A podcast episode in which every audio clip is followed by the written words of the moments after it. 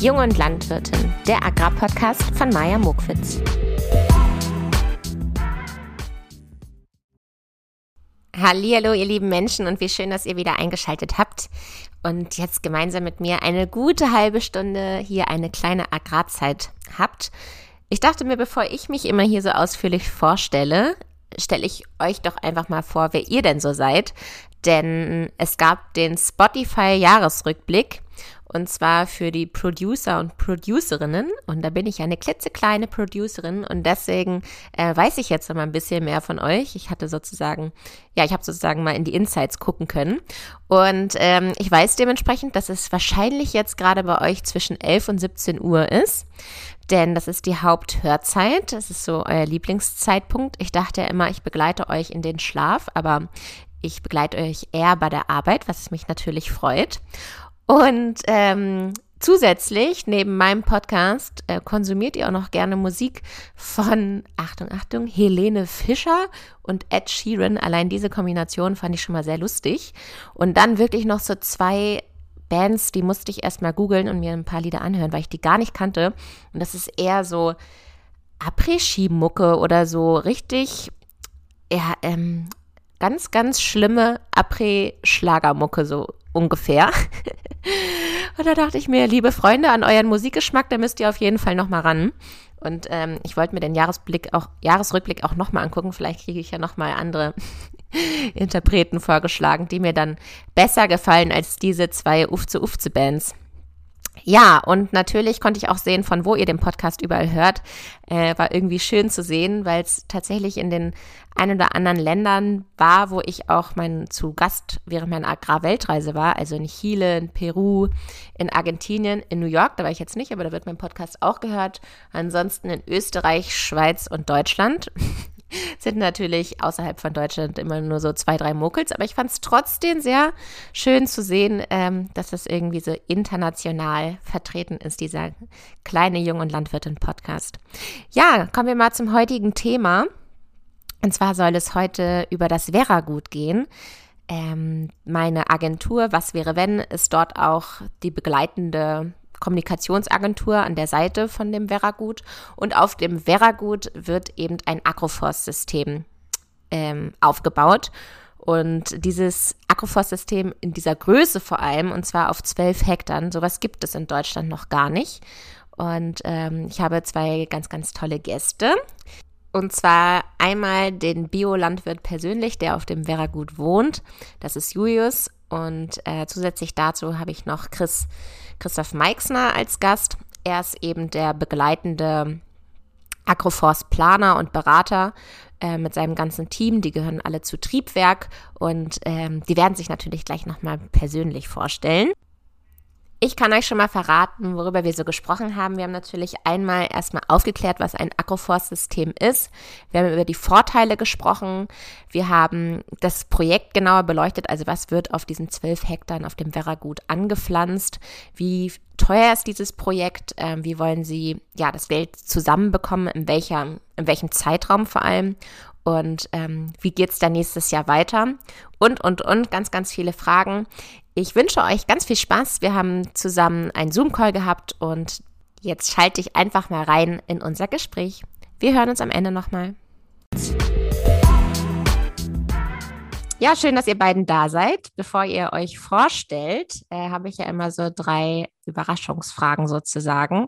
Und da möchte ich einfach mal gerne von euch wissen, lieber Feigen oder eher Kaki? Beide super gern.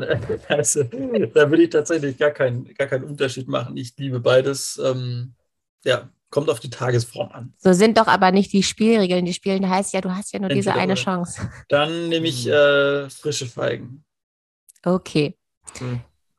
Ja, also ich finde Kaki ist manchmal so ein bisschen glücklich. Deswegen, und weil ich früher den, äh, den kleinen Muck gehört habe und der hat sich bestimmt so zwei Wochen lang nur von Feigen ernährt. Seitdem bin ich von Feigen fasziniert. Ja. okay. Lieber Forstarbeiten oder lieber Ackerarbeiten? Ja, lieber Ackerarbeiten. Obwohl lieber Agroforst arbeiten. Ich muss wieder tatsächlich das, das Zwischending wählen. Ähm, ja. Gut, da lasse ich es durchgehen. lieber teuren Urlaub machen oder eher teure Lebensmittel einkaufen? Na, zweiteres. Also die Lebensmittel sind mir auf jeden Fall wichtiger. Mhm. Mhm. Eindeutig. Ja, das habe ich auch von euch so erwartet. Na gut, dann stellt euch doch mal vor, wer seid ihr denn überhaupt? Wo lebt ihr? Wie alt seid ihr? Und wie ist euer Bezug zur Landwirtschaft? Und was habt ihr für einen Beruf?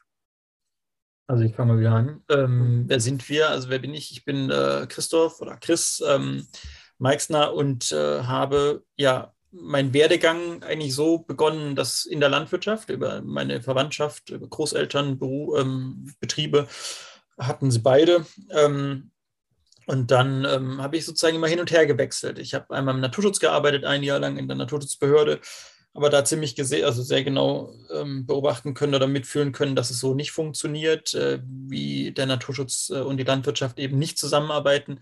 Habe dann Ökosystemmanagement studiert, also Forst, Agrar- und Geowissenschaften, Mhm. ähm, wo ich sozusagen beides hatte, Naturschutz und Landwirtschaft, und habe mich dann wieder auf die Landwirtschaft im Master konzentriert und habe dann Ökolandbau studiert in, an der Uni Kassel.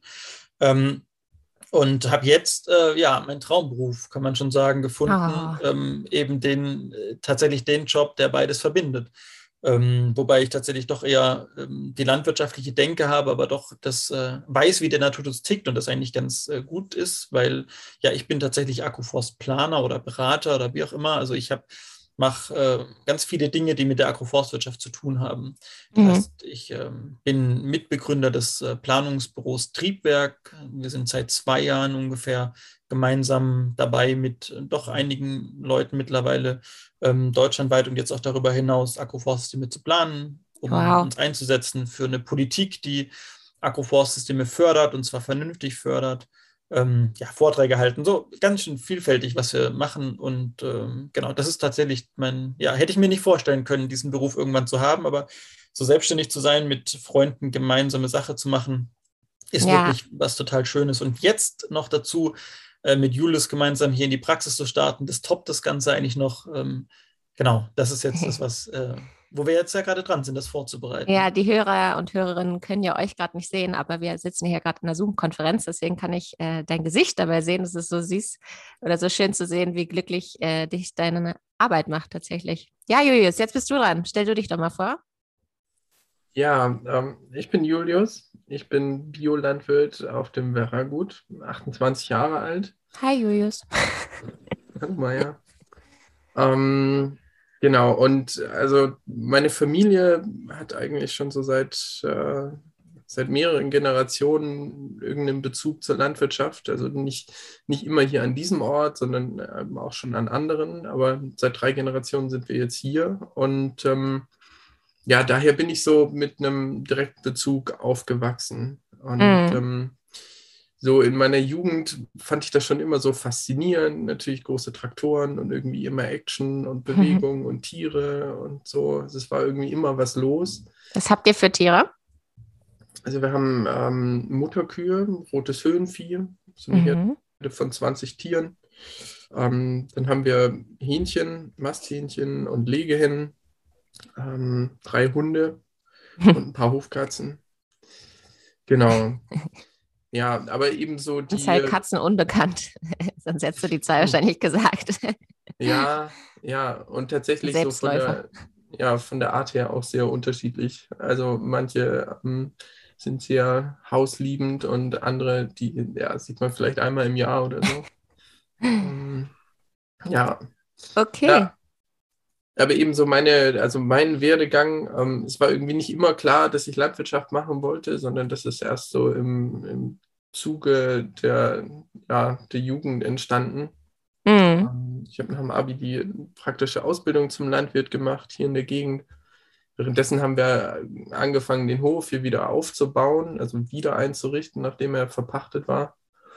Und ähm, genau, dann bin ich erstmal ein bisschen durch die Gegend gereist, also durch Süd- und Nordamerika und habe mir da irgendwie so Schön. ein bisschen, ähm, habe da Eindrücke gewonnen und so gesehen, okay, was, was geht so im Rest der Welt, gerade in der Landwirtschaft, was, ja, genau. Und dann bin ich eben zurückgekommen und das war irgendwie ziemlich schnell klar, ja, die, die praktische Ausbildung ist ein bisschen unbefriedigend. Sie lässt einfach viele, viele Fragen offen Mhm. ähm, und ähm, lässt eigentlich noch viel mehr darüber hinaus entstehen, die einfach nicht beantwortet werden.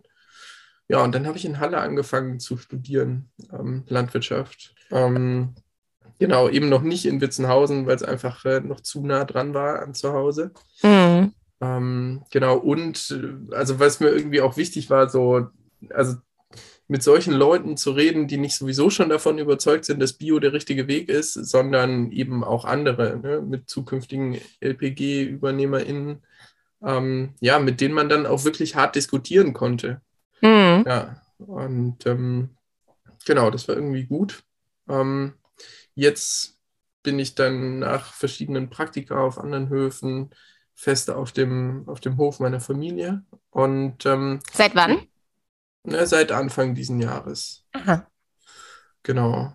Und ähm, ja, dass, dass wir hier ein Nischenkonzept brauchen, was einfach, ähm, ja, womit wir hier im Kreis die Ersten sind, äh, das war einfach ziemlich schnell klar. Und als ich dann Chris kennengelernt habe und ähm, eben auch Janosch und Niki und irgendwie diese ganze, ähm, das ganze Triebwerk so so voll am Rotieren war, ähm, war irgendwie ziemlich schnell klar, okay, das brauchen wir hier auch und das machen wir gemeinsam. Okay, nicht schon zu viel verraten. Wir kommen ja, ja, da gleich noch hin, Step by Step, sonst können die Hörer und Hörerinnen uns nicht folgen. Wir wollen einmal kurz ganz zu Anfang noch einmal klären, was ist denn überhaupt ein Agroforst-System? Das wird so äh, das große Thema heute sein. Und äh, da würde ich gerne mal von euch die Erklärung dazu hören. Ich ist eigentlich für gewöhnlich so, dass ich die Definition darstelle und äh, Julius eine andere Form der, der Beschreibung darbietet. äh, genau, also letztlich ähm, ist es nichts anderes als die Integration von Gehölzen, heißt Bäume und oder Sträucher in die klassische Landwirtschaft, also in den Ackerbau, aufs Grünland, mit oder ohne Tiere. Ähm, darum geht's. So, mhm. aber auch. Also ich kann mir ein Feld vorstellen und darauf sind eben Bäume gepflanzt oder Sträucher und äh, genau. manche haben da, halten dazwischen noch die Tiere. Oder eben nicht. Mhm. Und Ziel ist es dabei eben, und das ist schon auch ein wichtiger Unterschied zu sonstigen Landschaftselementen, ähm, dass vielfältige Vorteile erzeugt werden müssen dadurch. Das heißt, man legt es nicht einfach so an, sondern man legt es ganz bewusst an mit dem Fokus darauf, dass man zum Beispiel eine höhere Produktivität möchte, dass man den Wind bremsen möchte, dass man ne, solche Effekte, mhm. ähm, das ist sozusagen der Hintergrund, warum man das dann noch anlegt. Also mit rein im Baum gepflanzt, das ist noch kein Akkuforce-System. Mhm. Julius, wie, wie, wie ist deine Erklärung? Ich muss mich ja jetzt kurz fassen, ne? ja, am Ende sind es Bäume und Sträucher auf dem Acker. Okay. Das ist es. Im weitesten Sinne. Ja. Sehr gut. Ja, das ist doch, das kann man doch verstehen.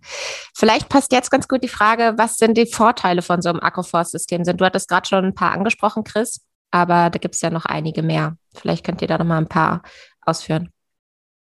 Genau, ähm, wir teilen das oder das kann man eigentlich sehr gut unterteilen in verschiedene Bereiche, wenn man jetzt mal die Nachhaltigkeitskriterien angeht, in Ökonomie, Ökologie und Soziales.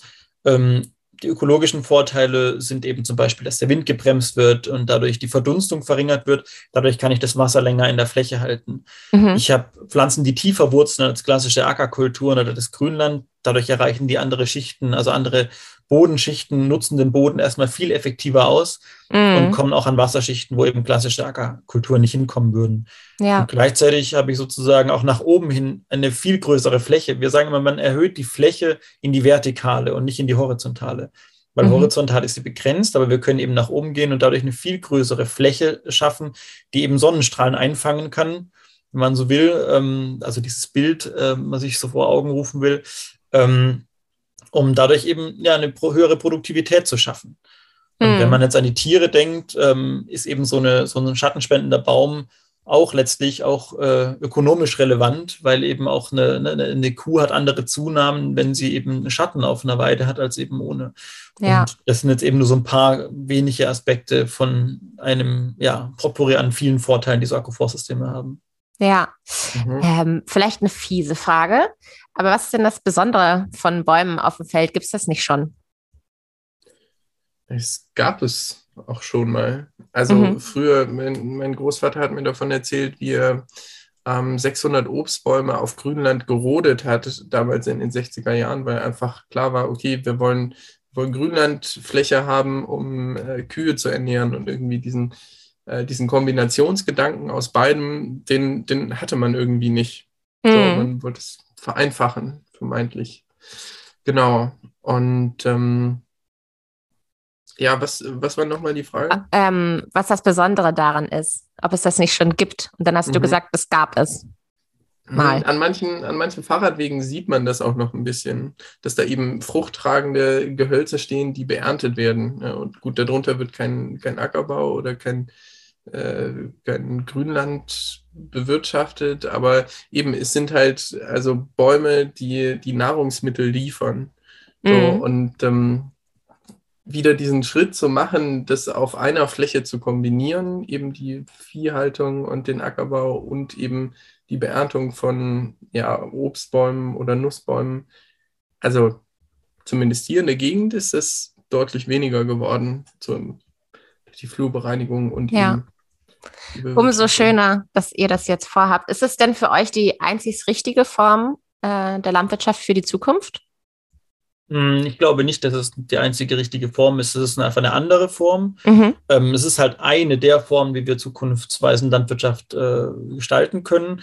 Ähm, ich glaube, wir müssen auch, und das wollen wir hier auch zeigen, wir wollen ja ähm, diese ganzen Naturschutzaspekte mit einbringen. Wir wollen eigentlich eine hochintensive Landwirtschaft hier fahren, Ja. aber anders gedacht hochintensiv, indem wir sozusagen viele verschiedene Kulturen auf die gleiche Fläche bringen, um so eine Vielfalt an Lebensmitteln erzeugen zu können. Mhm. Und ähm, letztlich irgendwie das ist schön, dass das Wort hochintensiv hier irgendwie was Positives bei einem Ja. bewirkt. Ne? Es war ja vorher irgendwie negativ und hier ist es irgendwie ja positiv. Genau, ich glaube auch, wir müssen wegkommen von diesem Schwarz-Weiß-Denken und nur extensive Landwirtschaft sei eine gute Landwirtschaft. Ich glaube, ähm, dass wir intensiv, und zwar eben so intensiv, wie wir es hier vorhaben, wirtschaften müssen, um eben auch ähm, ja, Lebensmittel zu erzeugen, die wir regional vermarkten können. Und äh, bisher gibt es viele dieser Kulturen, die wir hier anbauen möchten, eben nicht regional. Mhm. Ähm, deswegen ist es hier einfach, ja, das ist ein Aspekt, warum das Ganze hier eine Pioniersache ist. Ja.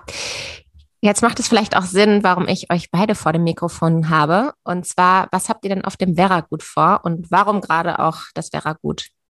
Naja, auf dem Werragut wollen wir eine Hofgemeinschaft gründen, um Mhm. die größere Perspektive und äh, um eben ähm, Lebensraum und, und Arbeitsmöglichkeiten zu schaffen, war irgendwie ziemlich schnell klar, okay, wir, wir brauchen Arbeitsbereiche, die auch zukünftig bestehen. Und ähm, ja, also so ein Agroforstsystem, was perspektivisch einfach viele Rohstoffe liefert, die, ähm, die wir verarbeiten, veredeln und vermarkten möchten, also ist da einfach perfekt. Ne? Also Mhm. es müssen Bäume beschnitten werden, es muss geerntet werden, es müssen Nüsse geknackt werden, Müsli gemischt, ähm, Trockenfrüchte aufbereitet werden. Also äh, die, die Möglichkeiten, die wir haben, ähm, eben so einen lebendigen Hoforganismus aufzubauen und eben Produkte zu produzieren, ist aus so einem System, also sind einfach vielfältig. Ja. Genau, vielleicht könnt ihr nochmal ähm, erklären, was ihr genau auf dem Vera-Gut vorhabt. Also was ist das für ein Projekt? Äh, Was ist deine Rolle da, Chris? Und ähm, genau, nochmal so ein bisschen äh, zum Beispiel erzählen, um wie viel Hektar es sich dreht, welche ähm, Gehölzer angepflanzt werden. Also ja, dazu mal ein paar mehr Informationen. Also es geht um 12 Hektar arrondierte Fläche. Das heißt, das ist die Fläche direkt am, am Hof. Das Mhm. uns sehr wichtig ist. Äh, das ist uns sehr wichtig, weil wir eben dort äh, Kulturen anbauen, die wir gut beobachten wollen und äh, müssen, weil es eben zum einen Beerenkulturen sind, also Sträucher ähm, und Baumobstkulturen und Nusskulturen. Das heißt, wir haben Esskastanien, wir haben Walnüsse, wir haben sogar auch Pekannüsse, Mhm. ähm, wir haben klassische Obstbäume wie Apfel und Birne dabei, aber eben auch ähm, sowas wie Feige, Maulbeere. Maulbeere ist ein super Hühnerfutter. Sollten wir Menschen das nicht schaffen zu ernten, dann freuen sich die Hühner. Ja. Ähm, wir haben ein paar Haselnüsse mit dabei. Wir haben Kornellkirschen, Maibeeren. Was haben wir noch, Hülles? Honigbeeren, ähm, Indianerbananen. Na, Bananen. Ja, das sollte man vielleicht nicht sagen, sondern eher Pawpaw. Ja. Ähm, ja. Ja, das ist doch, das ist doch schon mal einiges. Da können wir uns auf jeden Fall was vorstellen. Und welche Gesichter stecken jetzt alle hinter diesem Projekt? Ja, Dieses und dieses. Na, eigentlich sind relativ, sind, ähm, ja, zeigen wir in der Öffentlichkeit ja, oder werden Julius und ich meistens gezeigt, äh, die mit diesem oder hinter diesem Projekt stehen. In Wirklichkeit sind es viel, viel mehr. Wir haben ähm, mit Tristan einen, der hauptsächlich damit beteiligt oder damit beschäftigt war, dieses System zu planen, auch in, in, im GIS dann äh, mit einzuplanen, also das, das GIS-Projekt erstmal zu erstellen. Wir haben Niki und Janosch Hey, dabei. Wie, wie nennst du das? Das? Ähm, ein GIS-Projekt, also ein Mhm. Geoinformationssystem. Das heißt, wir haben das alles digital auf dem Rechner und wissen dadurch, äh, haben wir sehr genaue Abstände bestimmen können und haben die GPS-Koordinaten, mit denen wir das dann im Frühjahr einmessen Ah, okay. Genau. Mhm. Also ähm, wir haben die Johanna dabei, die super viel praktisch auch mit organisiert hier, ähm, die die Kampagne auch mit, äh, mit betreut. Also wir sind sicher ach, an die zehn Leute, die, äh, die jetzt beteiligt sind. Ja, Ja. Die ganzen Ähm, Leute hier vom Hof, Vom Hof. meine Genau. Mutter, unsere betreuten Mitarbeiter. Also ja, es gehört eigentlich jeder dazu, der, der sich damit identifiziert. Ja, das ist eine schöne Aussage. Wie kann man sich denn, denn jetzt den Verlauf des Projektes vorstellen? Also in welcher Phase seid ihr gerade und was sind so die nächsten Schritte, die auf euch zukommen? Maja, darf ich noch was zu einer Frage davor sagen? Ja, Ähm, weil, zu der Frage, was haben wir auf dem Werra gut vor? Ja, klar. Ähm, da genau, äh, da würde ich gerne noch ergänzen, dass wir ähm, immer wieder die Herausforderung haben, dass es zu wenig Beispiele gibt, wie Agroforstsysteme aussehen können. Mhm. Und damit was in der Praxis tatsächlich ankommt, ähm, muss man tatsächlich einfach was angucken können. Und rein auf dem Papier oder rein von der Beratung her setzen es wenig Leute verständlicherweise auch um, sondern Mhm. man braucht irgendwie Orte, die man besuchen kann. Agroforstsysteme muss man wirklich auch erlebt haben, um ähm, den Unterschied wirklich auch fühlen zu können. Ähm, wenn man in einem Agroforstsystem steht, dann spürt man eben, wie sehr der Wind reduziert ist, wie der Schatten wirkt in einem Hochsommertag. Ähm, und für uns als Triebwerk war es eben super wichtig, so ein System vor Ort zu haben, was wir selber erforschen können. Ja, Wir wollen das ja auch äh, kooperativ mit der, mit der Uni Kassel auch ähm, hier betreuen. Wir wollen ähm, das als Schulungsort nutzen für unsere Studis. Wir sind ja Gastdozenten an der Uni. Mit denen waren wir auch schon hier und haben mir mal gezeigt, wie man dann welche Uni dann? Die. Uni in Witzenhausen? Uni Kassel, genau. Ah, Uni Kassel. Mit, Uni Kassel mit Standort Witzenhausen, genau. Ja, okay. Ähm, also ähm, dann haben wir auch schon, jetzt machen wir Workshops, die wir auch in Zukunft auch gerne hier ähm, mal abhalten wollen. Kannst du so ein Beispielworkshop sagen? Was lernt man dann da? Genau, so letzte Woche waren wir zum Beispiel in der Nähe von Kassel, auch gar nicht weit weg, in der Kommune, in der Kommune Niederkaufungen. Und dort äh, haben wir ein drei Hektar System ähm, geplant. Das war der Workshop im Juli und die gleichen Leute kamen jetzt nochmal und dann haben wir das mit denen umgesetzt. Also ähm, es Mhm. sind ganz unterschiedliche A- Arten von Workshops, aber dieser in der Nähe von Kassel war jetzt sozusagen zweiteilig. Einerseits Theorie und die Leute haben tatsächlich auch selber geplant und haben die Planung mitgebracht und besprochen im, im, im Kreise der TeilnehmerInnen. Und äh, jetzt haben wir gemeinsam dann das Agroforstsystem angelegt. Okay. Also solche Workshops äh, haben wir dort gemacht. Hier haben wir ja vor drei Wochen einen Workshop gehabt, wo wir so kleine Streifen schon mal angelegt haben. Ähm, da hatten wir dann auch Gastreferenten da aus der Schweiz und aus äh, Südamerika. Ein Hey. Liebe, ähm, genau, also so, deswegen würden wir, um das zusammenzufassen, wir wollen hier einen erlebbaren ähm, Ort schaffen, also erlebbar, in dem man hier mitarbeiten kann, in dem man Ein Lernort auch, schaffen, äh, sehen kann, genau, also ein Lernort, ähm, ja, der es einfach zugänglich macht. Ja. Ja. Ja, dann äh, danke nochmal für die Ergänzung. Das wäre nochmal wichtig. Ähm, aber wie sind jetzt so die nächsten Schritte? Also in welcher Phase seid ihr jetzt und was kommt denn danach auf euch zu? Planungen sind eigentlich abgeschlossen. Wir wissen genau, was wir wo pflanzen wollen und wann. Mhm. Und jetzt gerade stecken wir halt voll in der, in der Finanzierungsphase. Also momentan läuft ein, ein Crowdfunding. Ähm, Ja, äh, ich werde das Crowdfunding-Video jetzt nochmal für meine Hörer und Hörerinnen auch nochmal in die Show Notes ähm, packen. Dann könnt ihr da nochmal draufklicken und euch das auch angucken. Dann seht ihr die gut. beiden auch mal mit Gesichter. und auch weiterklicken. ja, genau. Ja, ähm, genau. Also unser Ziel ist eben 90.000 Euro zu fanden. Ja, das ist echt eine Summe. Da bleibt mir mal kurz mein Herz stehen. Mhm. Ja, um eben das Pflanzgut und alles, was dazugehört, den Zaunbau, die ganze Technik und ähm, den Baumschutz und so weiter damit zu finanzieren. Was ist Genau. Technik zum Beispiel, die ihr da braucht? Pflanzlochbohrer, äh, Maschinen, um ähm, hier so Pfahlrammen, um den, um den Zaun aufzustellen. Mhm. Ähm, Na, wir brauchen die Vermessungstechnik, um die exakten Okay. Positionen festzulegen. Gut, das reicht schon als Beispiel. Okay, gut. Ähm, wann wollt ihr denn damit anfangen? Mit der nächsten Phase, wenn die Finanzierungsphase geschafft ist? Wie lange geht die Finanzierungsphase noch? Bis Ende des Jahres, 31.12.0 Uhr. Oh Dann kommt Silvester und dann Ja. hoffentlich lassen wir die Rakete. Nee, dürfen wir ja gar nicht. Äh, also tun wir das nicht. ähm, ja, hoffentlich das, können wir die Sektkorken knallen lassen und dann Ja. erfolgreich in das Jahr 2022 starten. Wir gehen fest davon aus, aber wir brauchen da definitiv noch Unterstützung. Ähm, und wenn wir die bekommen und äh, mindestens 61.000 gefundet haben, dann sind wir zuversichtlich, dass wir die letzten 30 auch noch bekommen von, von anderen Partnern. Ähm, genau, und dann geht es mit Zaunbau los. Wir müssen den alten noch abbauen, den neuen aufbauen. Also ihr wollt das Ähm, komplette Gelände ähm, umzäunen, richtig? Genau, also wir hatten hier ein, oder wir haben immer wieder Wildschweinschäden hier und wir wissen aus anderen Projekten leidliche Erfahrungen. Es wird mit viel Enthusiasmus gepflanzt und am Ende ähm, kommt dann Rotwild, Rehwild, Wildschweine, wie auch immer und ähm, ja, machen doch einiges kaputt und großen Mhm. Schaden. Gerade bei Deswegen jungen starten Pflanzen, wir, ne? Genau, und deswegen starten wir tatsächlich erst mit der großen Pflanzung, ähm, wenn das ganze Gelände umzäunt ist. Und das machen wir dann im ja, Frühjahr. Und dann gibt es eine Frühjahrspflanzung und eine Herbstpflanzung. Ähm, genau, das haben wir so vor. Und dazwischen drin natürlich das Hoffest, was wir anbieten für die Hm. Leute, die dann auch äh, mitgespendet haben. Die Sachen Ja, da kommen freue ich mich schon drauf, wenn das alles möglich ist. Ja. Ähm, ja, was war denn so eure Motivation, dieses äh, Mammutprojekt zu starten? Hm. Also ich bin, ich bin davon überzeugt, dass das einer der richtigen Wege ist für, für die zukünftige Landwirtschaft, eine zukünftige resiliente Landwirtschaft.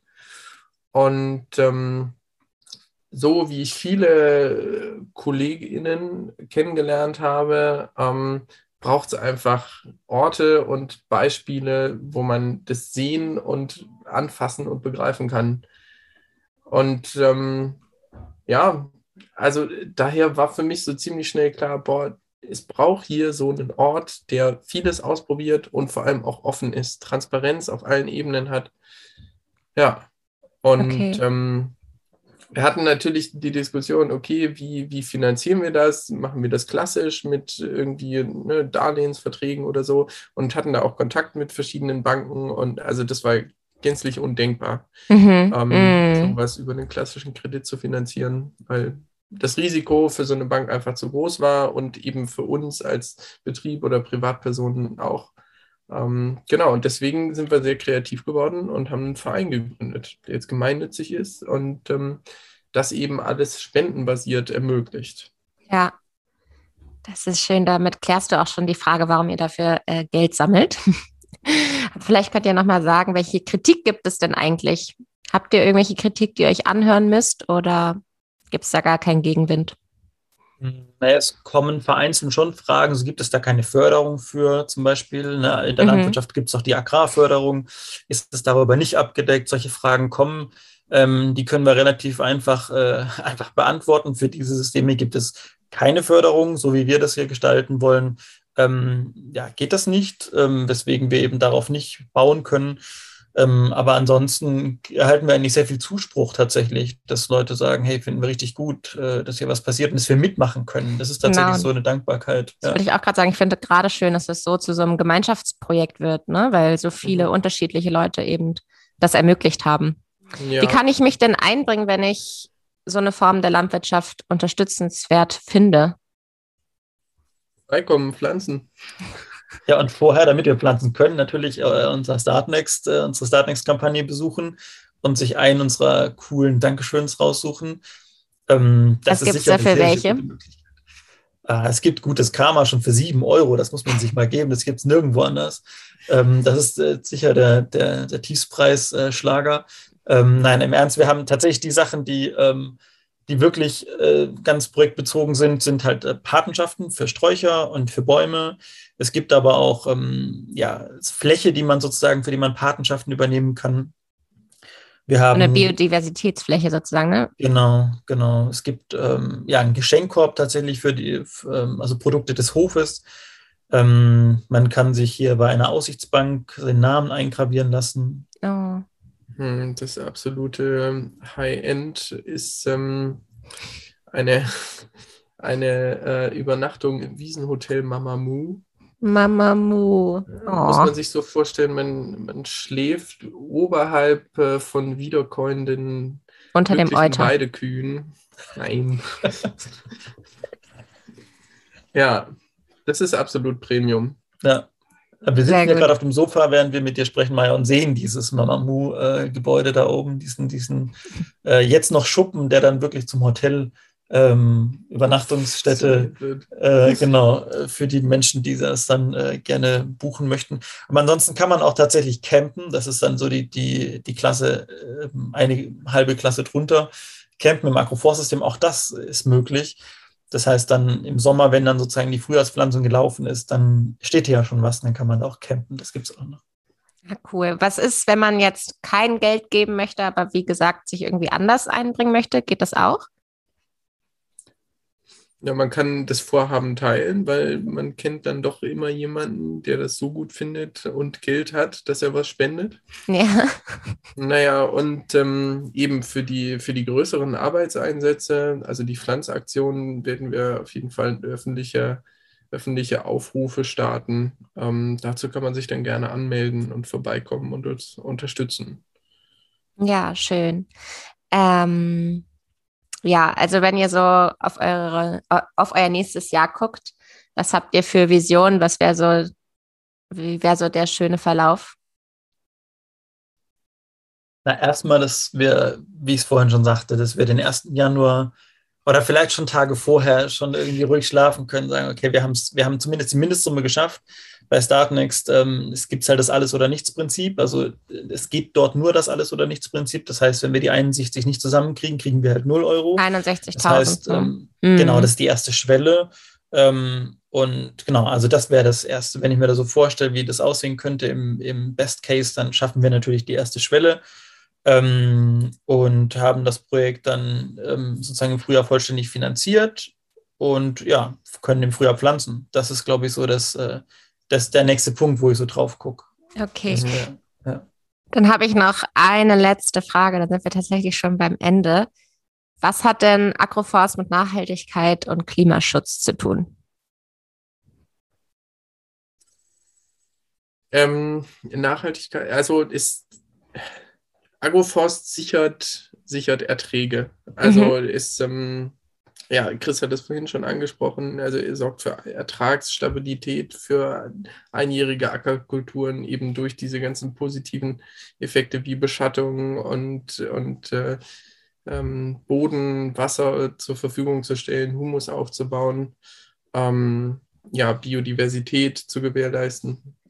Ja, gerade zum Thema Humusaufbau, also es wird halt Kohlenstoff fixiert. Ne? Ähm, das ist ja gerade so das einfachste und irgendwie auch naheliegendste Mittel, was wir haben, um, um adäquat auf die Klimakrise zu, zu reagieren.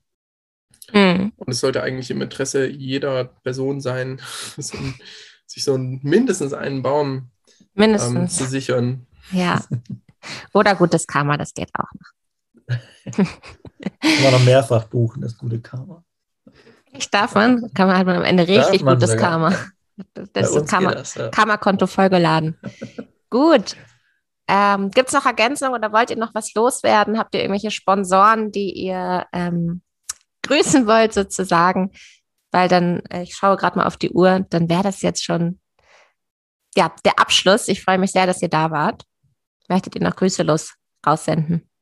Also alle Leute, die was geben, sind genial. Und die haben verstanden, worum es geht. Und die haben Bewusstsein für das, was richtig ist. Ja, das finde ich gut. Schön, das finde ich auch gut. Das sind schöne Abschlussworte. Chris, hast du auch noch was auf dem Herzen? Ja, ähnlich wie Julius. Also vielen Dank fürs Zuhören und ähm, genau, schaut doch mal vorbei. Ähm, wir haben eine Instagram- und Facebook-Seite unterstützt durch Maya übrigens und Kathi, ähm, Genau. die, die diese hervorragend betreuen. Ähm, da bekommt ihr sozusagen live mit, fast live mit, ähm, was hier so passiert. Und ähm, da lade ich euch herzlich oder wir laden euch da herzlich ein, da mal drauf zu gucken. Ähm, ja, und wenn das Ganze erfolgreich finanziert ist, dann laden wir euch natürlich auch ein, hier mal vorbeizukommen. Yes. Schön, dass ihr da wart. Und äh, genau, an die Hörer, schön, dass ihr bis hierhin zugehört habt. Ich werde natürlich den Start Next Link in die Show Notes ähm, hinzufügen und äh, euch nochmal alle Webseiten und die Instagram- und Facebook-Seite natürlich auch dort hinzufügen. Und klickt euch da echt mal durch. Also wie gesagt, so eine Zeltnacht kann man sich eigentlich schon mal reservieren für das nächste Jahr. Das sind doch schöne Voraussichten. Und ähm, ja, schön, dass ihr euch über Agroforst informiert habt, jetzt mit uns gemeinsam. Und ähm, ich bin gespannt auf nächstes Jahr. Tschüss. Ciao. Nur noch mal ein klitzekleines Nachwort von mir. Ihr wisst ja, ich widme meine Podcast-Folge immer noch mal jemanden und ähm, ihr könnt es euch ja schon denken, auch diese Folge widme ich wie immer meiner Sina und allen anderen, die sich vielleicht für eine Agroforst-Patenschaft entscheiden. Falls ihr noch keine Ideen für Weihnachten habt, ähm, ich finde ja auch immer lustig, wenn man allen das Gleiche schenkt, dann sind alle gleich fair behandelt worden. Also mit einer Patenschaft tut ihr was Gutes und ähm, unterstützt ein sehr, sehr unterstützenswertes Projekt. Ähm, ihr würdet Christoph und Julius sehr stolz damit machen, wenn die das bis, ja, Weihnachten wollte ich gerade schon sagen, aber es geht ja bis Silvester, wenn die das bis Silvester schaffen.